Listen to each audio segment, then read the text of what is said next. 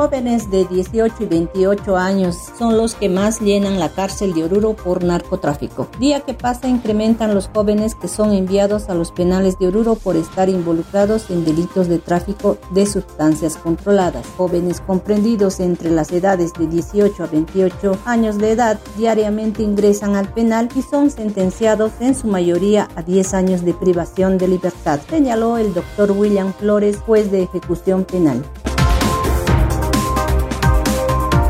Contagio masivo en el colegio Liceo Oruro por COVID-19. Contagio masivo de 23 estudiantes en el Liceo Oruro. Turno mañana es lo que se ha incrementado esta semana la incidencia de casos de COVID-19, según explicación del responsable de epidemiología en el CEDES Oruro, doctor Waldo Rosso. Informó que las alumnas contagiadas están siendo objeto de un seguimiento médico, pero entre los más importantes se ha decidido suspender clases presenciales y volver a la educación virtual, al menos hasta el retorno de las vacaciones de invierno.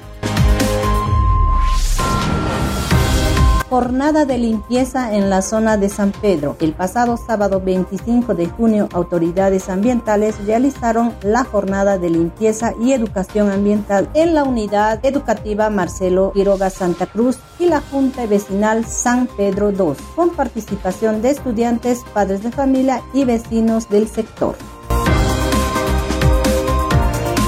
Zoonosis rescata perros en las zonas periurbanas de Oruro. El Centro Municipal de Zoonosis del Gamo, junto a los vecinos, realizó rescate de más de 50 canes en el sector del relleno sanitario y ladrilleras tras las constantes denuncias de vecinos por ataques de canes vagabundos por el sector